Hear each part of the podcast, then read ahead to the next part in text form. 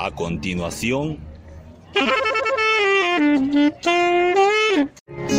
La entrevista del Cuco.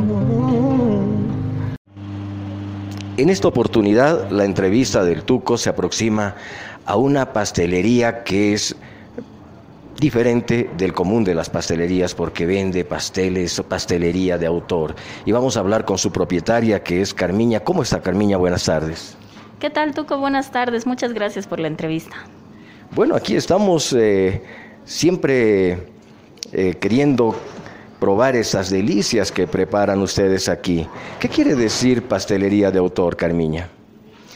Creo que es un concepto al trabajo personal de pastelería, ¿no? Ya crear cosas nuevas con las que uno sienta afinidad con los productos, con los procesos, con, con los insumos que va manejando cada uno, ¿no? Para lograr algo que, que sea um, un producto muy, muy personal. Y en esta nuestra sociedad paseña, ¿tiene acogida este tipo de pastelería? La verdad es que ha sido un poco difícil sobre todo al inicio, porque uno que la gente está muy, muy acostumbrada a cierto tipo de cosas, sobre todo en La Paz, entonces hacer algo distinto mm, rompe un poco el esquema y a mucha gente como que le choca a veces, ¿no? Pero luego cuando ya van conociendo, van probando, pues se logra la aceptación del público. Ya tienen su propio mercado, su propio público entonces. Sí, de hecho sí hemos abierto la tienda hace un año y ya nos hemos ido ganando clientes, no solo acá en La Paz, gente de otros departamentos que cuando vienen nos visitan y ha sido más un trabajo del boca a boca, ¿no? Para mí los favoritos míos son los macarrones, pero ¿cuáles suelen ser los más solicitados por la gente que acude a Ana Carmiña, como se llama la pastelería suya? Um, creo que el cheesecake, uno es el cheesecake que tiene forma de quesito.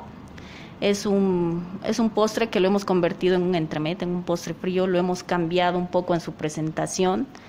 Y otro es eh, los macarrones, justamente, eh, que es un producto un poco difícil de hacer en La Paz por el tema de la altitud. En, reali en realidad cualquier tipo de pastelería en La Paz es difícil, porque existe menor presión atmosférica, entonces nos cambian totalmente las condiciones para hacer pastelería. Entonces, lograr hacer macarrones ha sido, ha sido para nosotros un, un, un éxito, ¿no? Carmiña, dígame, ¿cuál es su formación? ¿Dónde ha estudiado usted? ¿Cómo es que se anima eh, con la formación que viene a, a instalar su propio negocio? Yo, yo estudié arquitectura, entonces, muchos años trabajé en eso. Luego, siempre tenía la curiosidad de estudiar gastronomía, nunca lo había visto como una carrera. Mm, años después de trabajar en arquitectura, decidí estudiar gastronomía. Me fui a Perú, ahí estudié gastronomía, que comprende cocina y pastelería.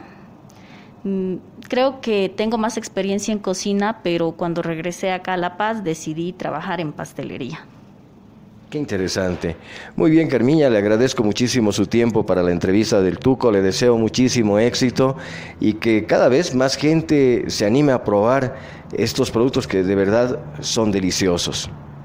Muchas gracias, Tuco, por la entrevista y por el espacio. La entrevista del Cuco.